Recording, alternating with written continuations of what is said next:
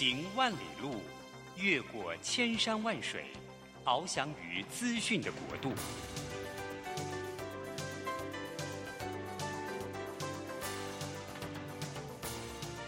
以全方位的视野，飞向更高更远的目标。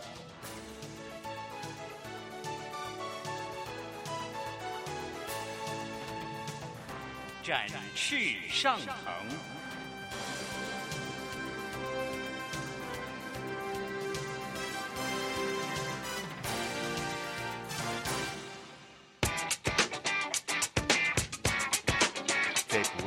的时代中，让我们学习用新思维、新眼光掌握新趋势，给自己一个看得见的未来。欢迎收听《魅力学习，看见未来》，李文娟主持。让我们一同纵览资讯潮流，掌握最新的趋势观察与生活情报。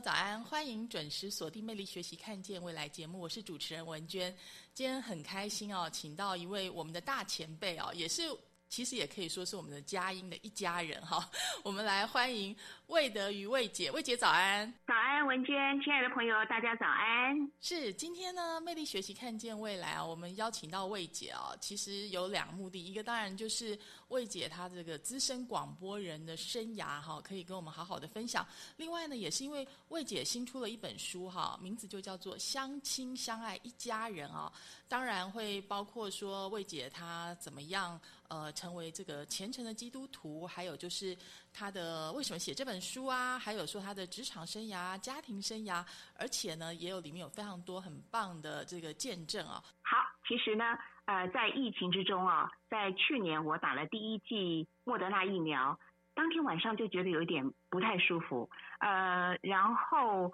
这个有强烈的反应，所以我自己感觉到那种呃，对于生命的不可测。呃，对于时间的紧迫性，我突然就觉得生命的存在、气息的存在是多么的宝贵。呃，我做了第一件事情，起来就赶快写遗书。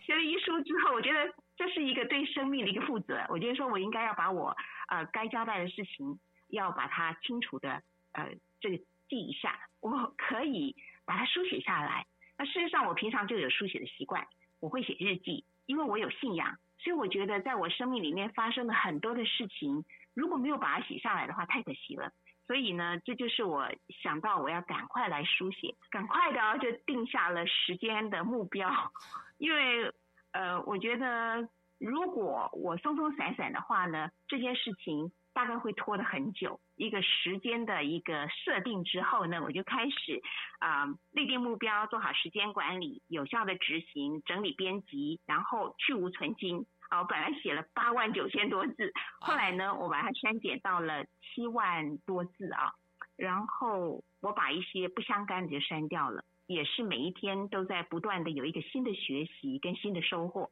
所以出书这件事情。让我在这当中得到了很大的一个满足，而且以前我们都说人生以服务为目的，或者是说当你把爱分出去的时候，其实你会收获的更多。我心里面深深的感受到这一次的一个写书跟出书的实践，就是让我深深的有这样的一个爱的回报啊！我把它定焦在呃生命根本的一个探寻，那也就是家，所以我从自己的家。想到社会的家，所以我用爱来做一个编串，所以我就一边祷告一边写，然后去年的七月十五号以后特别加快脚步，这当中太多的神迹奇事一时说不完，等一下也许我们可以。慢慢对，可以再慢慢的来聊，慢慢一点一点聊。那个我我知道，其实刚刚从魏姐的这个访谈当中，大家就觉得哦，听起来真的是好悦耳哦，这个声音字正腔圆啊，就是而且这个叙述井井有条，真的是不愧为这个知名的广播主持人啊。所以我们要细说从头一下，因为我们知道魏姐您是这个师大教育系毕业嘛，然后其实你也算是呃来自一个教育世家哈，就是。怎么会投入广播的工作？要不要先谈一下这个跟广播结缘的经过？好，其实我是民国四十三年次的，所以那个时候呢是没有电视，是一个我童年是听着广播长大的，所以这个是一个极深刻的影响。所以我从小就在这个广播里面呢，我觉得这是一个神秘的话匣子，它打开了我的天地，延伸了我的想象，丰富了我的生活，提供我很多的资讯。所以我从小就已经设定目标，就是第一我要做老师啊，如果呃呃做老师之外呢，如果有可能就是做广播人，然后还有就是作家。所以呢，好像从小的时候心里面就已经很清楚自己要做些什么。结果后来，呃，职场上面就有，呃，就其实我后来就读师大教育系，呃，真的就去当了老师。那也是在民国六十。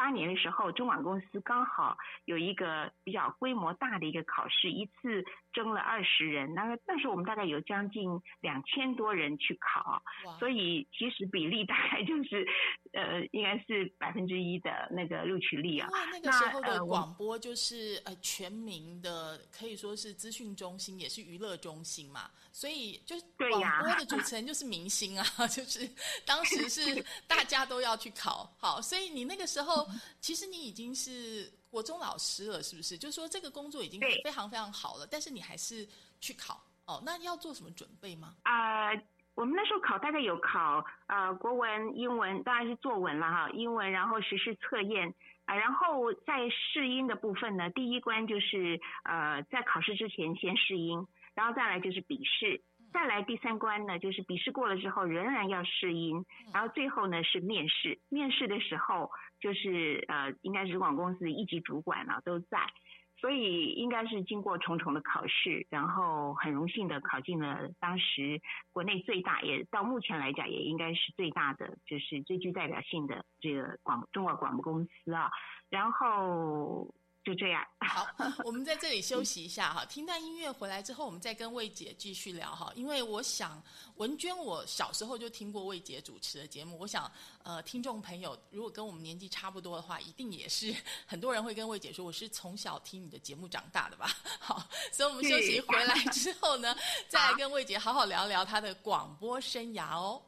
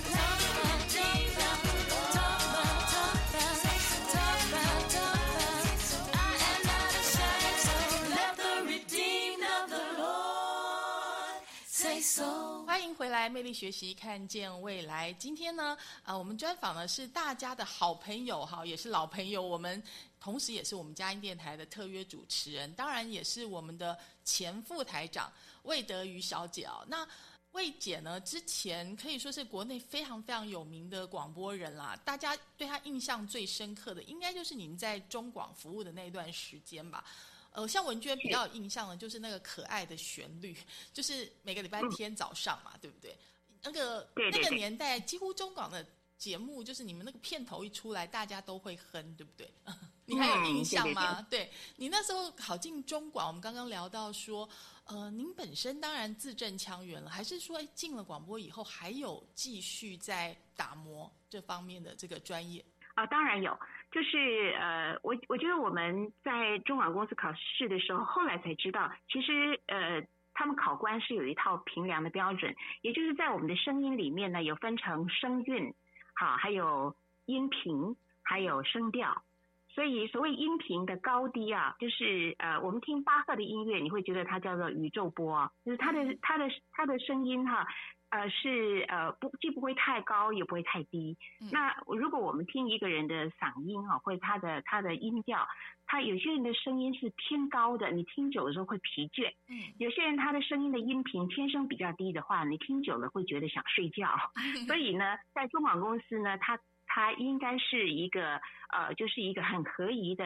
呃音频。那那我很幸运，其实这是属于属于这个天生的这个上帝赐予的一个声音啊。那再来就是音调跟声韵的话，我们常常会说声情并茂啊。那其实声情并茂的时候，我觉得呃，那就不只是一个声音的表达，在声音里面我们可以听到它的韵味、它的气质，甚至它的素养。所以我觉得一个好的声音呢。的呈现，也就是一个好的语文艺术的表达。所以我呃深深觉得，呃，如果我们只是一个声音的工作者的话呢，那嗯，我们呃可以去首先注意到他声音的美感。但是如果我们要求自己要做一个声音广播广播工作者，一个好的呃节目主持人，那么可能我们在各方面的语文的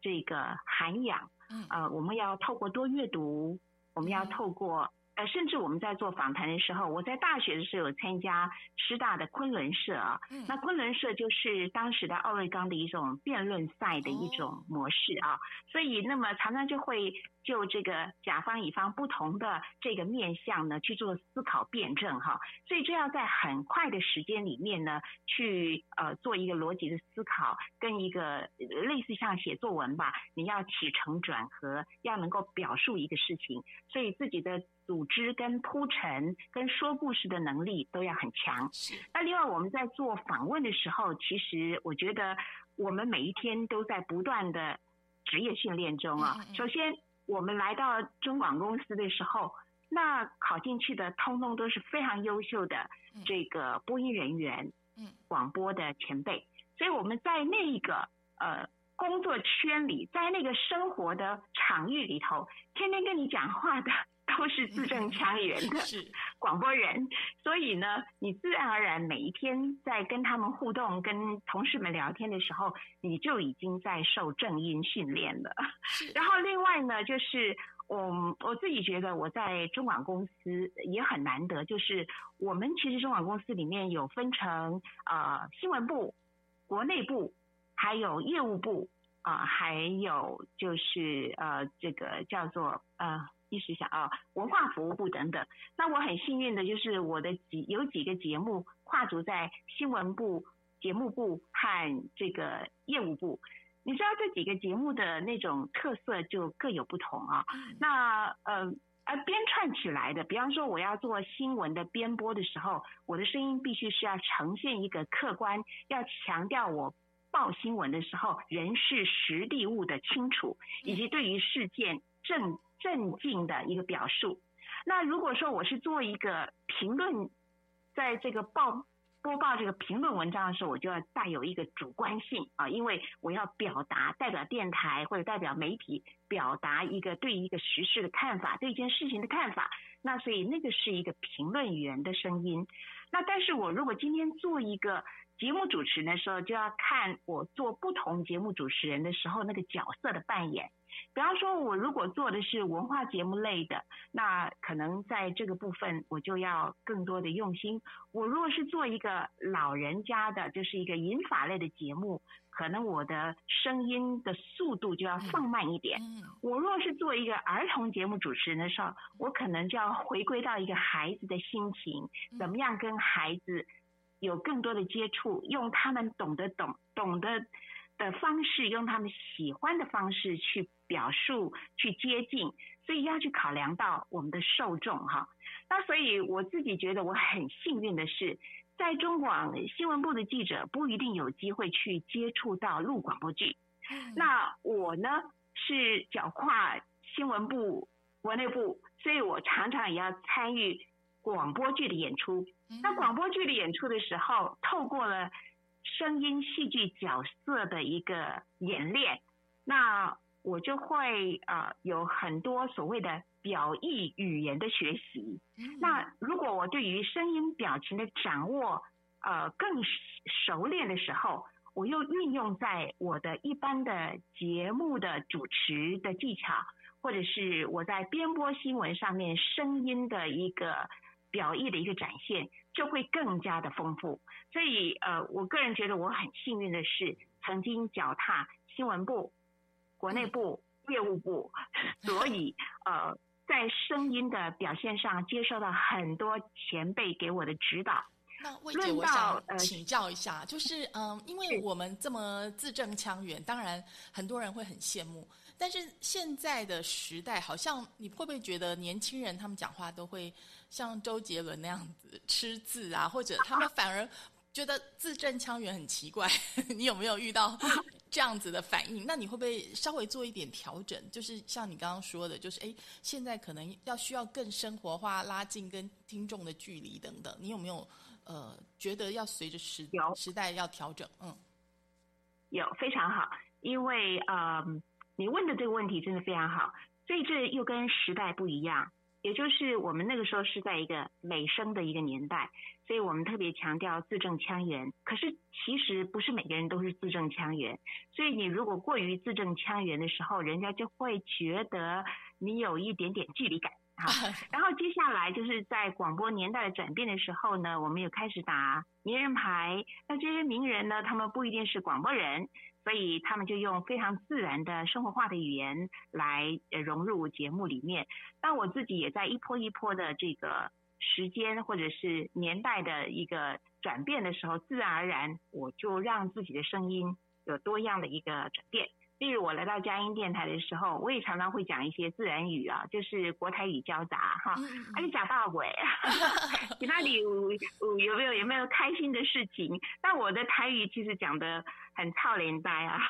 但是有的时候跟着我们的来宾就互动的时候，跟着我们的听众朋友互动的时候，其实很生活化、很自然化的时候，是一种亲切哈，那也是呃。就是比较更拉近距离，是嗯，当然，其实我觉得没有没有什么好坏，就是但是就是说你自己知道怎么样呃发挥到一个呃就是好的技巧，但是呢又能够很自然的流流露跟呈现，是嗯，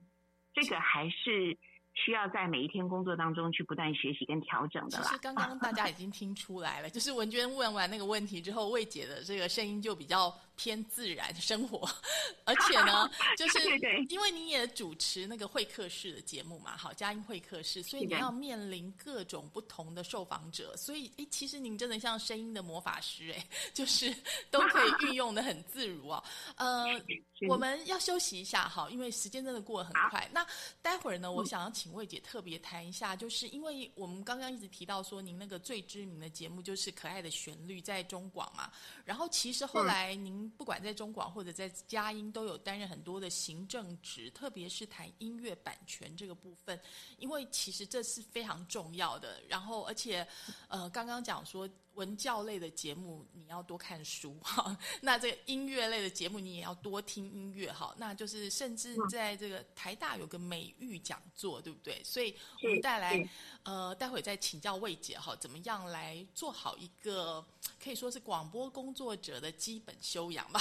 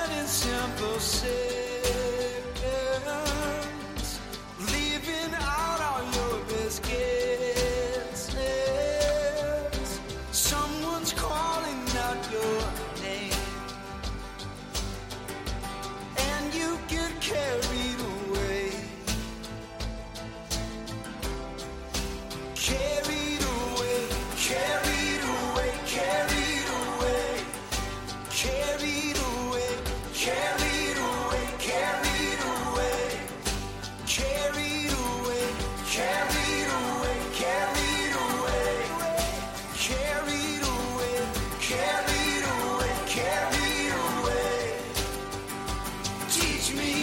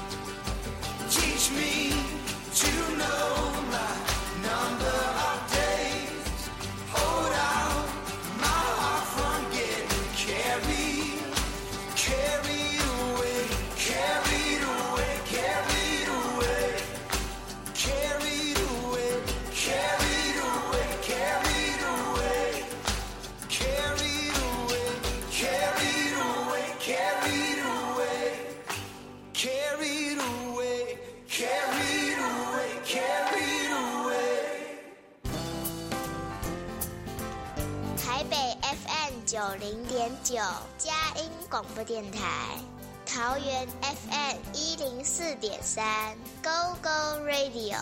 宜兰 FM 九零点三，Love Radio，这里是佳音 Love 联播网，精彩节目，欢迎继续收听。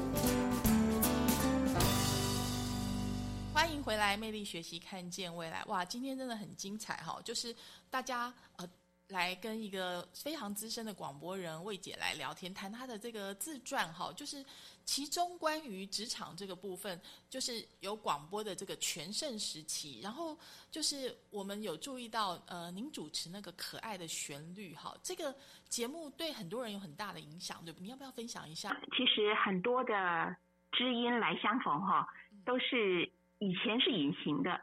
但是后来啊，就发现到其实大概现在嗯中生代吧，他们曾经就是在他们呃应该高中或者大学的年代呢，就是听可爱的旋律。那我为什么会当时在可爱的旋律的音乐的那个铺陈跟设定哈，我是觉得中广流行网很多的流行歌曲，那但是我喜欢对一件事情赋予意义，所以我在可爱的旋律节目当中有一个小时是音乐杂志，那时候我们的节目助理他们会尽量的去找非常好的呃这些流呃这些音乐啊呃经典的呃流行音乐或者是。呃，在这个很具有这个有点像是新唱片凭借这样子来推广。那另外一个小时可爱的旋律呢，我就会每一次选一个主题啊，比方说这这一周的主题是彩虹，我就会想尽办法去找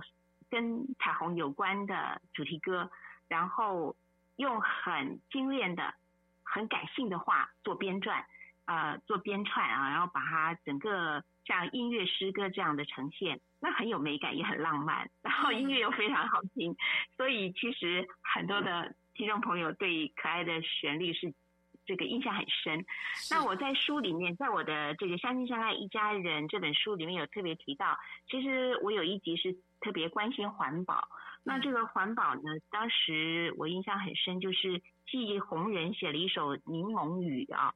那就是讲这个酸雨的问题。那另外呢，有一首西洋歌曲吧，它就是叫 What have they What have they done to the little rain？哈，就是他们对雨做了些什么啊？所以其实都是谈酸雨污染环境啊。嗯，那我觉得在每一集、每每个礼拜我去构思音乐主题的时候，我自己都深深的乐在其中，而且在中广公司。它有很大的音乐资料库，所以我会在唱片室，当时都是实体唱片，在唱片室里面翻箱倒柜、上上下下的爬哈，然后尽我的心力去呃一周一周的编撰出好像一篇又一篇的音乐散文，或者是一篇又一篇的音乐礼赞，然后呃希望透过流行网广大的那个听众群，然后让大家能够有。性有望有爱有美的一个收获，所以这就是我做这个可爱的旋律，一直到现在有有很多的朋友会回馈，这是让我觉得很开心的一件事情。然后你你的开场白，你每次会有一个主题嘛，所以你都会特别写一段，因为你要找很多的资料才可以，就是把你的音乐散文 这个完成嘛。其实比其他节目要花很多更多的时间。那呃，就是最制作上面呢，其实是比较辛苦的。那你你为什么会愿意？就是其实你工作量应该蛮大的呀，嗯。其实我觉得我很幸运呢。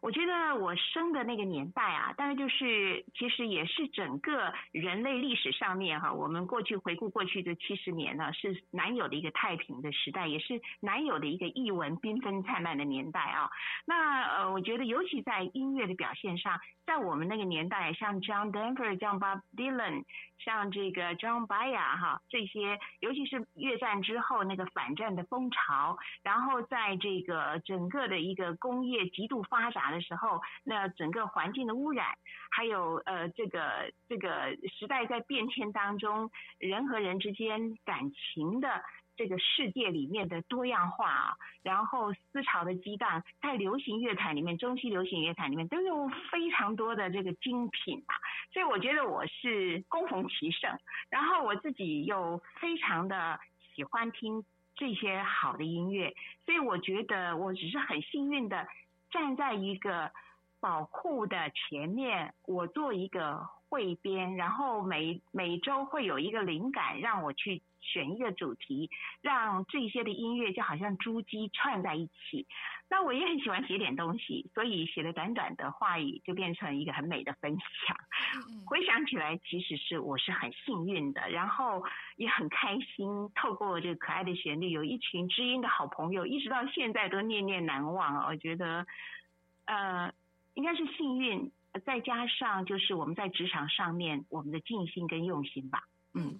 因为 我们知道您不是音乐科班出身嘛，但是有接任中广的音乐组长哈，所以说其实也是你的努力有获得这个大家的看见嘛哈。然后也因为这样，就是从中广到佳音，呃，这个 transition 也相对的很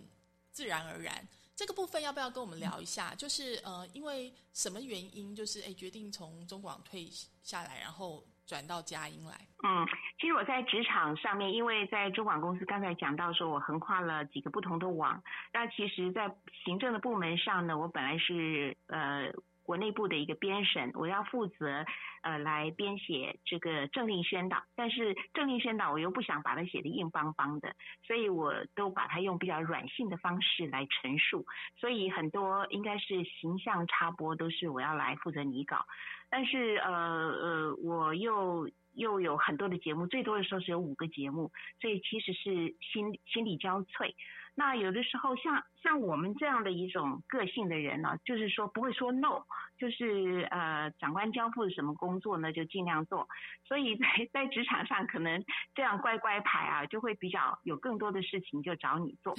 然后，然后那个。至于中广公司的音乐组，其实过去的传统来讲，一定是当然都是音乐的精英或者是学音乐的人才。但是随着时代的转变，就是在民国八十几年的时候，那个时候的这个音乐词曲的授权呐，变成是一个非常棘手的工作。那尤其当时成立的几家音乐词曲的著作团体，他们第一个瞄准的对象要索取授权费用的，就是锁定了。像中广公司啊，来有做这样的一个要求，所以呃，我当时音乐组长出缺，那我们呃国内部的经理他就说，呃，你来做这个工作。我说我可是我不是学音乐的，他说没有问题，你只要会欣赏音乐，然后你来处理这个行政上的这个工作，就是要做这个音乐授权，要等于是又是法务，又要计算多少的曲目，就是一个行政的工作。那我说好，那当时我已经是灵里重生得救的真正的基督徒，不是基督教徒哈，就是我真正的知道主耶稣基督就是真理、道路、生命，而不是说嗯，基督耶稣啊，他是不是所有宗教领袖当中的一个哈？呃，各种宗教当中的一个教主，不是。我那时候有一个很大的一个生命的一个翻转了，所以我心里面呢有平安。就是我知道说，我们任何的一个职分，呃，生涯当中的任何的一个际遇，其实都有上帝奇妙的安排，所以我就勇敢的接了这个任务，然后有很多精彩的故事，就是在做当中学啦，就是。大概就这样吧。好，我们现在又要休息一下哈，我们听段音乐。因为刚刚其实魏姐有提到，您受洗的时间很早哈，高中就受洗了。但是你刚刚形容自己是糊涂的基督徒，那什么时候开始翻转了哈？然后而且后来您的生命很多。的关键时刻您都交托给主嘛那主怎么带领你走过就是包括职业妇女的生涯啊或者说是呃亲子啊婚姻啊甚至说退休啊这些我们休息一下回来继续跟魏姐聊哦。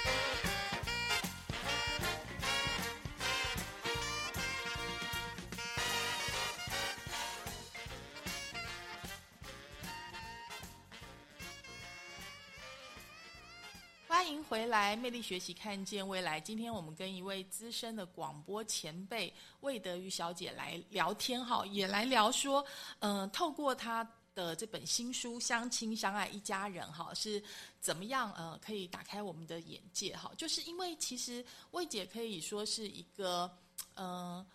广播的前辈，同时也是一个职业妇女嘛。要不要先聊一下说，呃，就是。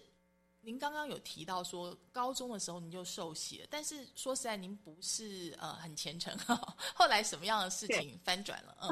啊，其实有一个很大的关键就是我以前对基督信仰的一个误解，因为以前我们在读这个中国近代史的时候，会觉得说，哇，这个呃传教士是随着这个船坚炮利啊，这个殖民啊，就来到了这个。中国大陆，啊，那所以我就觉得有些有这样的一层阴影。另外，从这个我们中国的儒家思想来讲，我就觉得我们天人合一，崇尚天道，所以我觉得，哎，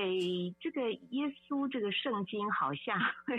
好像还不如我们儒家的思想。那那我是因为十八岁，就是那一年我我高三的那一年啊，十七十八的时候经历了这样的一个神机，所以我才信主，我糊里糊涂。但是呢，其实我心里面把耶稣界定的角色目标，呃，角色还是一样，就是释迦牟尼啊，所有的宗教的教主都一样。所以我我其实也是一个灵异体质，我也经历到很多灵异的事件。所以我认为说啊，这都是一都是神啦，万教归宗啦啊，只要这个行善就好啦。所以呢，我就是，然后有一点点就是说啊，呃，因为我我的那个神机其实发生之后，那我的那位基督徒的同学呢就很兴奋，就带我到那个朝会。那朝会其实就是很热情啊。第一天去的时候，他们就哇，很希望我就受洗，那我就不好佛逆。呃，大家的美意，我就想就洗嘛，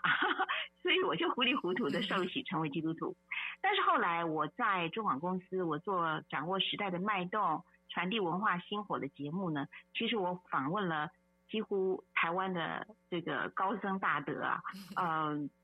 其实就是呃正言法师啦、圣言法师啦。星云大师啦，什么呃，就是这些佛教界的高僧大德，通通都访问了。然后我也很有很有荣幸也访问了黎东方教授啦、叶曼女士啦，他们都是文史哲。然后还有也接触了新儒家思想的，像是王邦雄博士啦，还有傅佩荣啦啊，傅佩荣教授等等。所以其实我的脑子里、脑袋瓜子里面呢，充满了很多很多的这种对对禅的一种呃，应该是欣。赏啊，然后这个呃，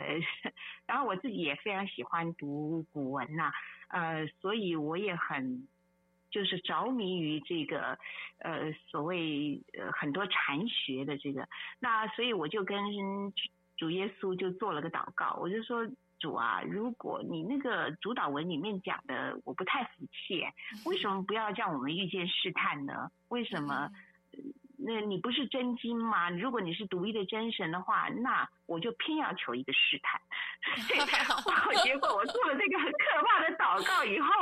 我就遇到了一个非常大的一个精呃身心的状况，就是我有呃这个幽闭式的恐惧症。那这个幽闭式的恐惧症让我没有办法去看电影，让我非常的焦虑跟惊恐啊。然后再加上我工作的繁忙，我有这个晕眩啊，所以。突然之间就觉得自己好像是掉入了一个宇宙黑洞啊，然后那个再加上那个家庭、工作、婚姻、亲子各方面哈，哇，两头忙。然后呃，我觉得这个家庭的生活品质，还有我自己的工作的样态，都压力太大。那这个身心交瘁，所以呃，这个状况之下呢，我就跟。跟上帝祷告，跟主耶稣祷告说：“主啊，求主你帮助我，你医治我啊！”然后我就真的也说起来，真的是很奇妙。就是我当我有一天晚上诚心诚意的这样祷告的时候，我听见了两声这个两次的圣灵的叹息声，两次的圣灵叹息声。我在这里讲似乎有点超自然了，那其实我们每一天看的自然。它通通都是神迹，是好，就是这样，就是我非常个人的自自己的一个非常独特的一个经历啊。那在这里是做一个分享，无意对其他的宗教做任何的评论啊，我只是表示我自己很奇妙的一个一个见证。那当然就这样以后，我自己也想到，就是说，呃，在读圣经里面有一句话呢，非常的玄妙。他说，呃，你们要进入真理。主耶稣说，真理使你得自由。那我突然间就领悟到什么是自，什么是有。因为其实从哲学的观点来看，我们都都在一生都在问我是谁，我从哪里来，我要往哪里去。所以第一我是谁，就让大家这个这个这是千古之谜。再来我是从哪里来，我又往哪里去呢？就我我就发现到耶稣的这这句话提供了我美妙的答案。他说真理使我得自由。自是往哪里来？哦，我知道我是，呃，找到了人生真理之路。那由是哪哪里呢？由就是往哪里去，由也是一个轨道。所以我知道我的目的、我的方向、我的来来源、我的归去。所以我知道，我突然知道我有家，我有根，我的生命有根有家。然后。这个时候，我生命大大的翻转之后，我再去看圣经的时候，就发现它是我的生命指南，我的生活指导。所以我就觉得我的生命生活都有根有基了。那就我整个的生命就活起来了，你知道吗？就活起来，不再迷惘，也不再困顿。因为以前我不论做任何的节目的时候，其实我都很希望自己能够成为一个。呃，透过我的节目能够帮助人的人，到后来就发现说，这个社会你再怎么想尽办法去帮助，永远助，永远帮助不完。然后这个时代，你不论怎么样去，呃，你看我们的这个先进的民主国家的政治发展，它也会走到瓶颈。你看历史上所有朝代的兴迭，都有永远有人类原罪的问题。所以我觉得。哇，我真的是一个思想很多的人哦。我想到这些时候，我心里面就有很多的困顿。然后在这个耶稣基督在圣经的这个真理的引导之下，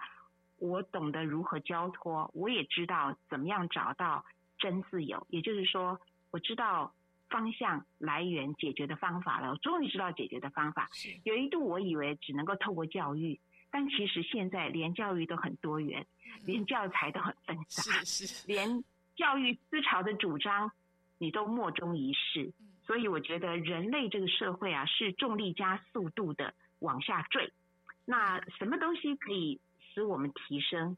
就是我们要仰脸向那创造宇宙天地万有的这位主宰，我们的真神上帝。他会引导我们走在人生正确的方向。他说：“我就是道路、真理、生命。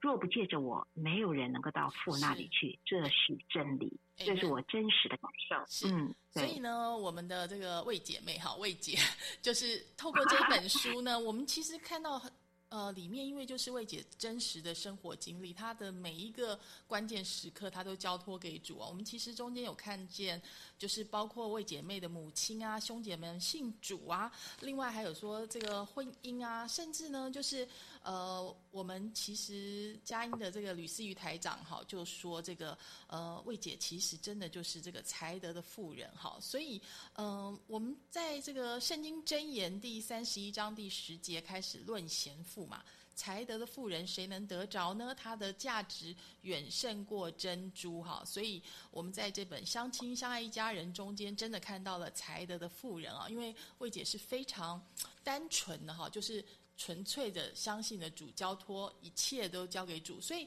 这一本书呢，就是他自己设计排版印刷哈，但是所有的收入呢。都会捐给佳音电台，支持佳音 Love 联播网媒体中心购买新纸的这个募款行动，真的是让人非常的感动。那最后，我们是不是请魏姐做一个结论？好，就是关于这本书，你希望呃听众朋友可以获得什么？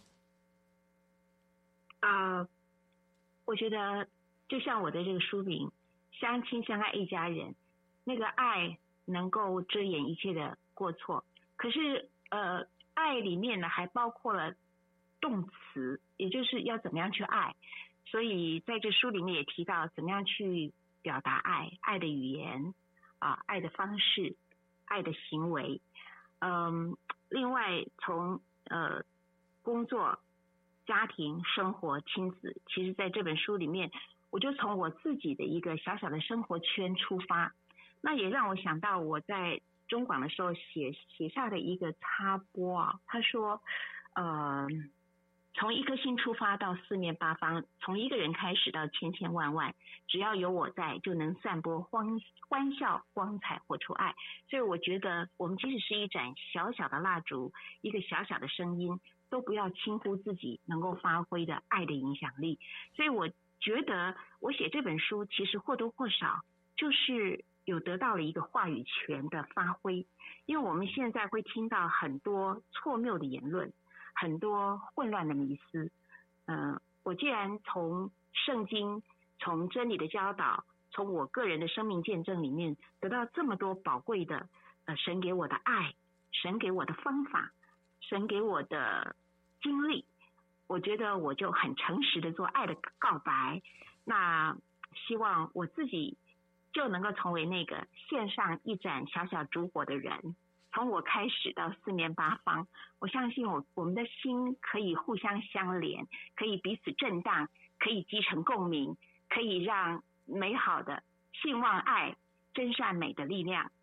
从个人出发，一直扩展延伸。那我觉得佳音电台就是在做这样的一个工作。也许在外人眼里看，它也是一个小小的电台，但是只要有佳音在，它就会有爱的声音，不是吗？所以 我觉得。我这样子吧，就是尽自己的力量，因为在圣经上面也说，你不管你是有一一千两、两千两，或者三千两、五千两，你有多少你就用多少，你越用就越越有哈，越给就越多。所以我真实的经历到，当我去写这本书的时候，我自从当中学习了好多。我学习到勇于实践，去无存精，信心增长，而且活出意义，而且有好多爱的回馈。